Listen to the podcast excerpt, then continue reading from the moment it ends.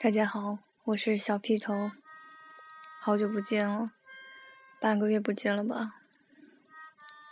这一个月都挺忙的，因为我在一个出版社里实习，然后收到一些朋友的来信，说很期待我赶快更新节目，所以打算今天做一期节目。但是其实我根本就没有想好主题要说什么。不过呢，开头先给大家打一个我的小广告。嗯，我自己印了我的小说和诗选，名字叫《再见伦敦》。如果大家想要购买的话，可以嗯私信我。讲一下在。编辑部时期的日子吧，我觉得，虽然说编辑的工作跟我想象中的完全不一样，因为，呃，我是在书本编辑部工作，而不是在新闻或者杂志编辑部工作，所以每天做的事情就是，嗯，看稿子，读者拿到的书呢都是。经过编辑们非常辛苦的审稿和修改所看到的，在我没有去编辑部之前，我不知道一本书出来是有那么多步骤。首先，作者要嗯把手稿抄好，因为除因为手稿的话，除了作者本人，其他人都看不懂，所以作者先要。用端正的字把他的潦草的手稿抄好，再由另一个人把他的端正的手稿打入电脑。而在输入电脑的过程中呢，会有很多错误，所以这就是需要编辑干的事情。第一点就是改错别字、改语法、改语序不通的地方、改标点符号，但是。各位听众想一想，一本书二十万、三十万、四十万的字，怎么可能一次就可以看出错别字？所以编辑的工作就是一本书要读好几遍。然后我在的编辑部呢，嗯，是不出小说类的书籍的，出的一般都是非小说类，也就是纪实类。或者是教育类的书籍，所以在改稿子的时候，嗯，也逼迫自己看了许多非小说的东西，看了历史的、哲学的、政治的。虽然说有些很难懂，但是觉得挺有趣的。发现多读一些非小说的书籍，可以增长很多知识。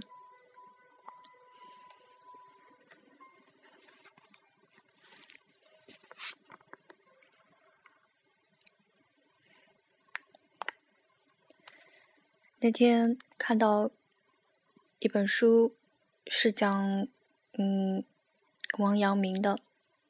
王阳明呢是嗯一个哲学家，当然嗯他好像是明代的啊。他提出了一个观念，就是向心论，也就是我们现在所说的唯心主义。他其中说了一点，我觉得特别有道理。就是你看到花的美丽，并不是因为花本身美丽，而是因为是你看到的花，所以它美丽。如果你不看这朵花的话，这朵花是不美丽的。他所传达的意思就是，每一个人眼中有每一个世界，不同的人看出来的世界是不一样的。这个世界并不是客观存在的，而是主观存在。所以，这个世界的一切事物都是随着人而变的。他还说，人一出生的那个躯体是理性和理智的代表，在没有灵魂的介入的时候，人是理智的；可是因为人有了灵魂，有了思想，所以人变得感性起来。正因为这些思想，才使人可以想到很多事情，也可以使人看到世间中美妙的东西。他这一点象心论的思考呢，我觉得和之前一期节目我说的祭词对自然的思考非常相似。那期节目我说到，嗯，自然，诗人眼中的自然和自然本身并不相似，并不一样。诗人看到的自然是已经是客观化的自然。而并不是主观自然，所以我觉得，嗯，王阳明的这一点论点非常符合，嗯，西方浪漫主义时期诗歌的，嗯，一种表现。王阳明呢是一个道教徒，他觉得一生之中首要的事情就是内圣，内就是内心的内，圣就是圣人的圣，使内心圣人化。这便是他一生追求的目标。有一天，他走在街上，然后他对周围的人说：“嗯，他的朋友啊，说你看这些人都是圣人。”他朋友就很觉得很奇怪，为什么你会觉得他们是圣人呢？他的意思，然后他回答说：“每个人都有让他崇拜的地方。”只有学会崇拜别人，自己才能做到内圣化。这也是嗯非常有道理的，也是非常淡泊的一个思想，让我想到了托尔斯泰曾经说过：“每个人都觉得自己的生活比别人过得高尚。”这大概都是嗯世间俗人的想法吧。如果一切都是平静的。一切都是，嗯，不随波逐流的。那么，看别的东西都是圣洁化的。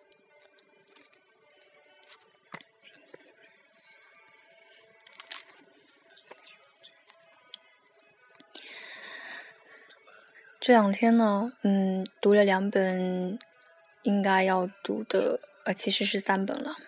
嗯，大三要念的书单里面的东西，第一本是吉卜林的《吉姆 Kim》，第二本是 Charles Dickens 的《Pictures from Italy》，就是他在意大利和法国的游记。第三本呢是 Joseph Conrad 的《Heart of Darkness》。嗯，觉得这三本当中呢，《Heart of Darkness》是最有趣的，我推荐大家可以去看一下。因为这本书呢，虽然是也和 Kim 一样，就是有种族的成分在里面，但是 Kim 其实挺难读的。然后我应该还会再把这本书读一遍吧，因为嗯，一开始只是扫读了一下。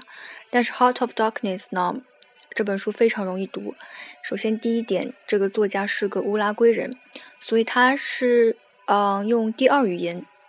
来写作的，也就是说，英语是他的第二语言，所以大家嗯会更加容易上手读。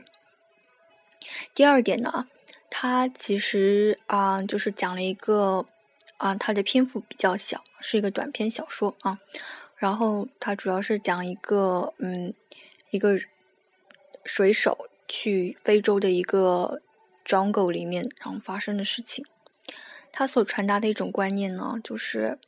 不论黑人、白人、男人或者女人，都有邪恶的那一面。所以，当别人对你好的时候，其实他可能在另一方面是在利用你。这就是作者所传达的一个思想方针。嗯，我觉得这本书的有趣的方式，有趣在于呢，它的嗯，他对于每一个作者，呃，每一个主角，每一个角色都非常公平。他并不凸显出白人的一种优越，也并不嗯谩骂黑人的，嗯就是在丛林中黑人的愚蠢，他觉得每个人都有他们的聪明之处，也每个人都有他们的愚蠢之处。而且作为一个种族小说来说，这是一个非常新颖的题材，所以，嗯，我非常推荐大家去读一下这本书。其次呢，作者因为，嗯，用第二语言来写作嘛，所以大家很容易读，而且他的语言呢是非常的比较浪漫的吧，就是带种忧伤的感觉，所以还是嗯写的比较柔美的。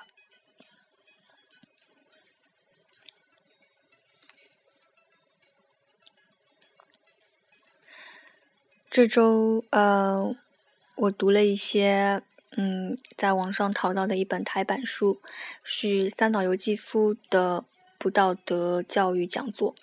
这个讲不道德教育讲座呢，好像是他之前在日本的一个报纸上登的一个专他的专栏吧，就是嗯，每一期他都会写一个像散文或者议论文一样的东西。读完他这个书呢，也没有读完啊。读了几篇他这个书，我觉得就是，嗯，三岛由纪夫或者是平冈公威是一个非常有趣，也是一个非常接地气的人。嗯，我在他的散文和那个议论文当中看到了他小说中不曾出现的一面，就是非常幽默。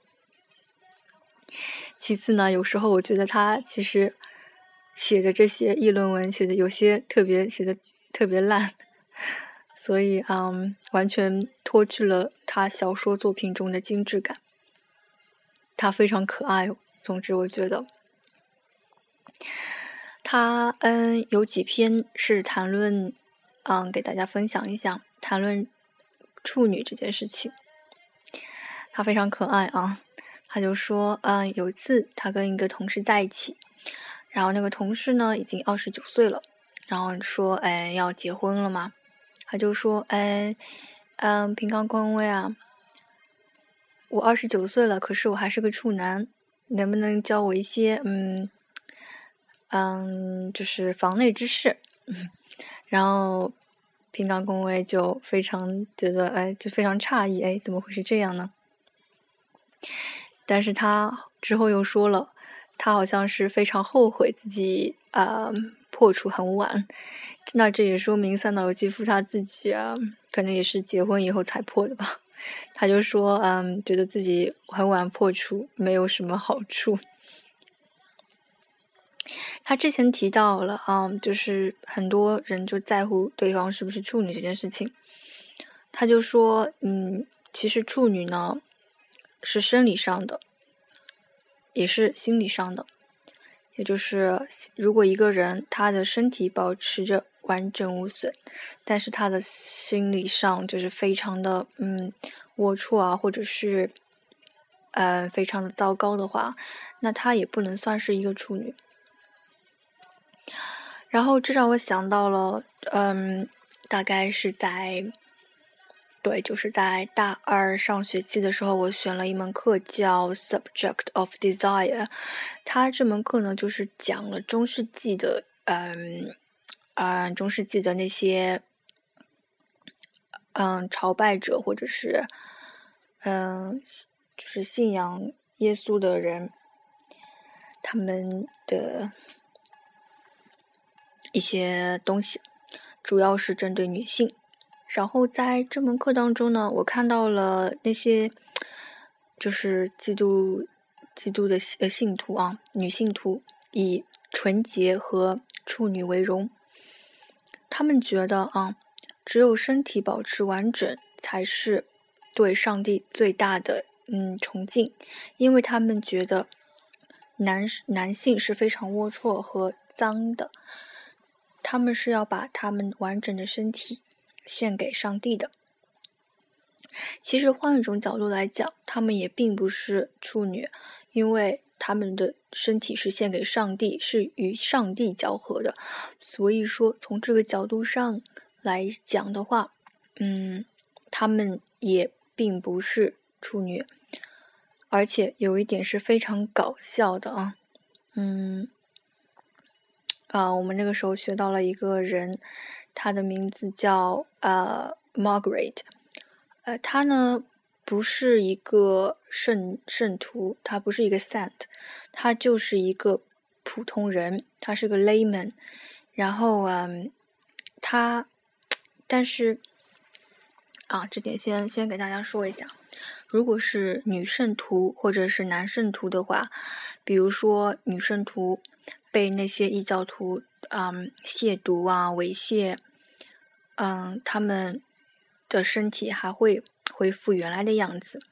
这里举个例子，有一个圣徒女圣徒，她的名字叫 Saint Agatha，她呢嗯在受到异教徒的呃侵略的，就是侵占的时候呢，把她的双乳给割去了。啊，这是非常血腥的。这是一个长诗，都是以诗歌的形式呈现的。然后，嗯，那普通人来说呢，你想双乳都割去了，怎么？嗯，首先第一个就是非常痛嘛，第二个就是可能连生命都保不住。可是因为他是个 saint 嘛，他是个圣人，圣人呢是由上帝指定的人，啊，被誉为圣人，所以他们是有超超能力的，而且他们是非常忠于。基督基督的啊，他们是非常虔诚的基督徒，所以当他的嗯，就是阿嘎萨的那个胸部被异教徒割去的时候，他开始下跪啊，他开始祈祷，他说：“嗯，上帝，请你帮帮我，我是你的最虔诚的圣徒。啊，然后请帮帮我，我的双乳被啊异教徒割去了，请让我继续活下去。”在这样的情况下呢，上帝是肯定听得到他的呼呼唤的，啊，所以他的双乳竟然又奇迹般的回来了，他的身体完好无损无无损的保留下下来。这听下来呢，当然是非常有荒诞的那种感觉啊。而当时写这个文学，就是这个文学作品创造出来，中世纪有一系列的这样的圣徒的。啊，那些奇迹的那种故事创造出来的原因呢？其中一个就是为了啊，让更多的百姓相信基督，就是宣扬一种基督教的嗯一种啊奇迹的那种感觉，就是让他们要变成虔诚的基督徒，然后才能啊达到永生，或者是嗯以后会过上更好的日子这样子。所以这些故事呢。当然是假的，他们的作用呢，就是嗯，宣扬基督教的伟大性。然后呃，我要讲的这个刚才说的那个 Margaret 呢，他是一个凡人，历史上呢，可能真的是有这个人存在的，但是也无从考究，也没有说就是书里面说的那么夸张。嗯，Margaret 这个人呢，他觉得自己是个圣徒。当然，他不是，他只是一个普通人。他觉得他自己是个圣徒，但是，啊，他结婚了，也生了孩子，而且他好像生了十三个孩子。他生完孩子以后呢，突然觉得自己要皈依基督，他就抛弃了他十三个孩子和她的丈夫，就决定啊，就是要去啊，踏上那个圣徒之路啊。当然，大家应该知道这个时候的。Margaret，她已经不是处女了，但是她仍坚信她自己是处女，这是非常搞笑的。我看到这里的时候真的是觉得很好笑。然后我们就是有论文选题啊，就是说你同意同意她是不是嗯那个处女？当然就是。我记得我写的是，我当时好像就是因为这这个，嗯，这个那个 Margaret 是必须要写的嘛，然后我写的是是的，我觉得她是处女。其实我这种，其实这种的讨论是毫无意义的啊，但是还是要讨论一下，因为我这篇论文的观点呢，其实我对于这件事情呢也没有什么特别大的同意或者不同意。但是如果硬要写的话，那我只能写同意。嗯，我的朋友就写了不同意。但是不论怎样，我写了他人是处女这个观点和三德欧基夫的观点是一样的，就是说，就是 Margaret，她觉得心里是纯净的，心灵只属于上帝的，那她就是处女。他决定啊，以后不再和别的男人交合。他觉得自己的身体是属于上帝。她开始穿白色的衣服，啊，象征了纯净。所以，嗯，她就是从这个精神方面讲呢，她就是处女。然后三岛由纪夫呢，也是这么认认为的。他就是说，嗯，即使肉体上已经不是了，但是如果精神上保持纯净的话，人就是个处女。他这里还三岛还举了个例子，说，啊，觉得处女膜这种东西呢是非常多余的，好像只有他说只有人类和嗯一个叫艺术啊才有的东西，然后其他动物都没有。想来也是非常搞笑的。他还说了几个例子，他说，嗯，在印度有个地方，好像他们是要，就是嗯，用嗯人工的方式，先要把女生破处。还有就是在希腊，古希腊的时候，少女要去嗯神殿前面嗯许愿或者是参拜，拜完以后呢。啊，会有男子在他们的膝上放钱，然后如果被放到钱的那些女那个女那一个女生一定要跟放钱的这个男生进行交合。完了之后呢，这个钱还是属于这个寺这个神庙的，所以但是呢，这个女生跟这个男生一旦交合以后呢，就是也就是说，就是去的人呢一定是处女啊，交合完了以后呢，一定要。保持自己的洁净之身，就是不再和别的男人交合，直到结婚为止。嗯，还有一个国，还有一个地方，他们就是如果男生娶到了一个嗯处女的话，就会觉得哎，这个女生会不会有病，有有身体上的毛病，然后嗯，就会觉得很奇怪。还有个更好笑的，就是一个地方，如果去到处女的话，这个男生觉得自己倒了大霉啊，然后要即使再冷的冬天，也要啊跑出去游泳，然后来洗去身上的一种算是邪气吧。所以啊，话说回来，其实嗯，还是人的这种。就是我说的是唯心嘛，就是王阳明说的向心，祭词那一帮浪漫主义诗人的主观性，就是还是思想上起起了主导作用。包就是之前所说的嗯那些，觉得他可能是不是有病啊什么的，都是自己思自己多余的思考出来的，所以。我觉得，如果是嗯，不到万不得已的话，还是保持一个洁净之身吧。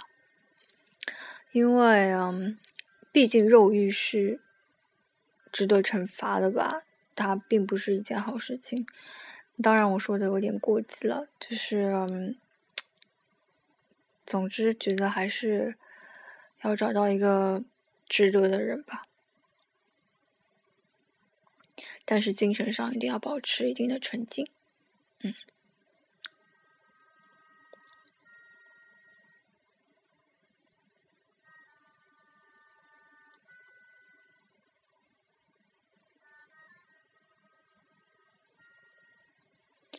大家开始会问，嗯，我在英国有没有看过球赛之类的？因为最近。嗯，世界杯的话也会讨论一下球嘛。我在英国没有看过球赛，并不是我不想去看，而是不敢去看。第一个是找不到人陪我去，第二个是，嗯，看球赛的那些英国人太可怕了。所谓足球流氓，并不是只有世界杯才有的。只要某天晚上地铁上出现了一群穿球衣的。人，并且手里拿着酒瓶子，那么今天晚上一定会有球赛。所以呢，嗯，那些醉汉是非常可怕的。在中国呢，吃文化是比较盛行的。我们一般聊天，嗯，拉家常的时候，我们会吃饭的时候，或者喝些茶。但是喝茶呢，现在已经不怎么常见，也不是不常见吧，就是 很少有人就是为了聊天去喝茶，就是除非去喝茶的时候顺便聊天吧，一般都是吃饭的时候就聊聊上了嘛。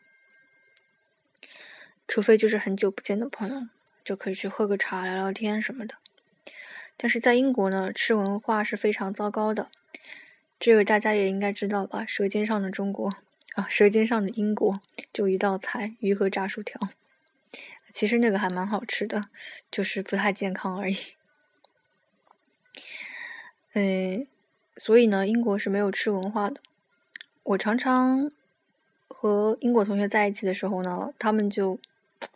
不是特别想吃午饭，也不是特别想吃晚饭，通常一个三明治就匆匆解决了，所以这是让我很受不了的事情。不过后来也习惯了。那他们什么时候聊天呢？他们就是靠喝酒。只要其实周四晚上就已经开始酒酒吧里就开始很多人了，周五晚上基本上每每一个酒吧都是人。周六早上你就看见街上没有人，因为都是宿醉，在家里休息睡觉。但是街上都是酒瓶子。我觉得英国人呢，有一点和中国人特别相像，就是他们比较内敛，比较内向，特别是男生。嗯，也是这个原因吧，所以他们喜欢喝酒。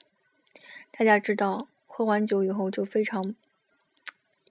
有想说话的冲动，胆子也变得非常大，所以可能因为这个原因吧，他们就开始嗯把自己灌醉。他们喜欢喝啤酒嘛，把自己灌醉以后呢，开始不断的说话，然后社交，这也是嗯英国的特点。还有一个呢，就是他们喜欢在看演出的时候喝酒。就是通常我上次去看《石玫瑰》的时候，那个时候是我第一次去看，呃，一个人去看一个音乐节，然后跟《石玫瑰》，然后那些 观众真的是超级好笑的，就是《石玫瑰》是嗯八点半开始的，然后之前会有其他的乐队出现嘛，然后我是四点钟就去了，所以我站在了第一排，他们就是大家都是在等《石玫瑰》嘛。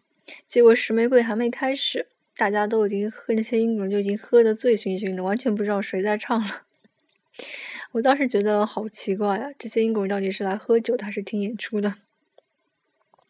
但是后来，嗯，看多了演出，然后也习惯了他们这种看演出的方式，觉得他们这种看演出的方式呢，嗯，有时候才能真正的把音乐听进去，特别是像后摇这样的音乐，就是。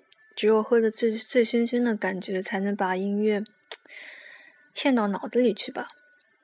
而且，嗯，在我们这里觉得听音摇啊或者美摇啊很不可思议，在英国这些摇滚乐就是像嗯这边烂大街的凤凰传奇吧，不管是绿洲乐队，嗯，Blur 啊，还有什么让我想想。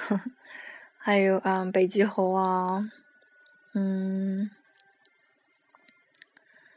一下子也想不起来了。还有哦，还有 Radiohead，Travis 啊，嗯，现在还有很红的是，嗯，Placebo 啊，就是这一系列的英英国的那些乐队嘛，在这边。听的感觉，嗯，这些在中国听的时候，嗯，觉得好像挺小众的嘛。在英国就是烂大街的，所以他们也不会觉得这个音乐有多么高尚。所以他们去音乐节呢，并不是以听音乐为主的，主要是放松自己，喝喝酒，聊聊天。嗯，和这里不太一样。然后在那边的酒吧听歌呢，也是比较纯粹的。其实我真的很讨厌在国内的那些酒吧听音乐。首先，我觉得那些听众我就不太喜欢吧，啊，感觉自己高人一等，嗯，我也讲不清楚。其二呢，觉得里面卖的那些酒也是并不纯吧。其三呢，我就觉得那些老板也是感觉很高冷。然后在英国就完全没有这种情况，里面卖酒的都是，嗯，也有很多是年纪岁数大一些的，而且就是，嗯，都不会，嗯，掺水什么的。然后大家都是自己自娱自乐，喝喝酒，听听歌，这样子也没有这种很，就是打双引号很文艺或者是很浮夸的东西吧。大家都是沉醉在自己的。一种轻松的感觉之中，和这里的酒吧的那种音乐演出完全不一样。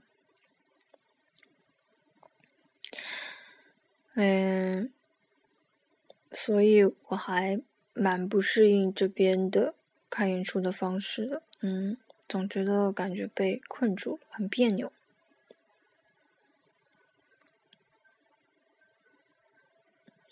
所以呢，内向的英国人通常是在喝酒的时候进行社交的，嗯，酒也成为他们开口说话的一个必需品。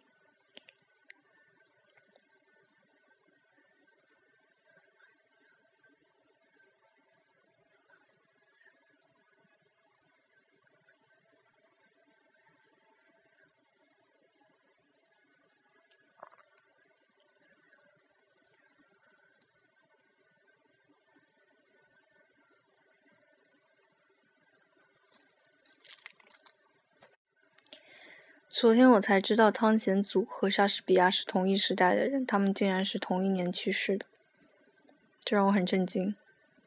我想说到汤显祖，嗯，不对，说到莎士比亚，大家没有个人不知道吧？说到汤显祖，可就不一定哦。所以我觉得落叶归根吧，其实。最近在读《红楼梦》的时候，发现中国文学确实写的太精妙了。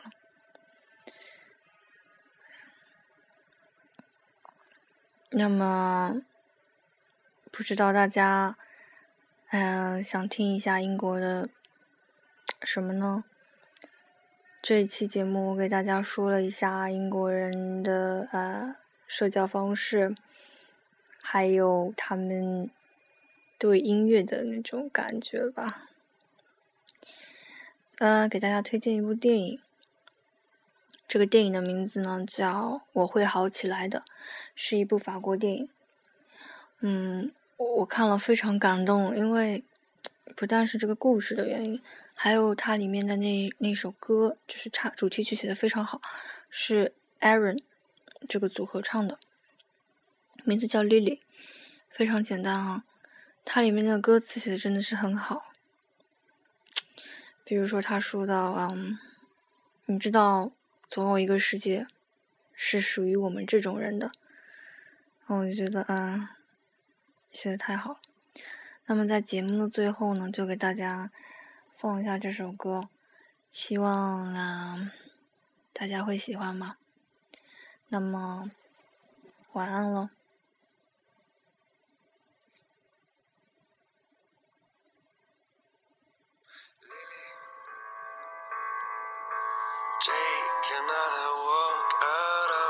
Fake world. Please put all the drugs out of your head. You see that you can breathe without no backup. So much that you got to understand.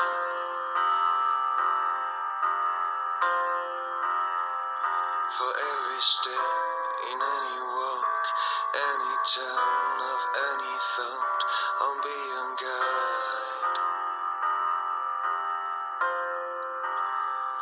For every street of any scene, any place you've never been, I'll be your guide.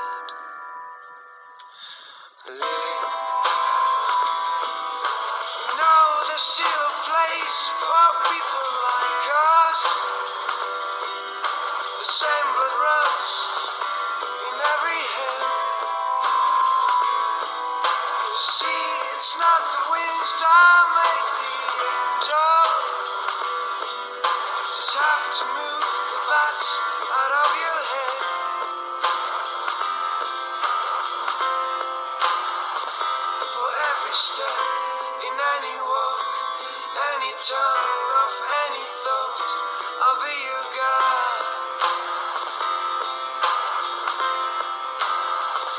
For every street of any city.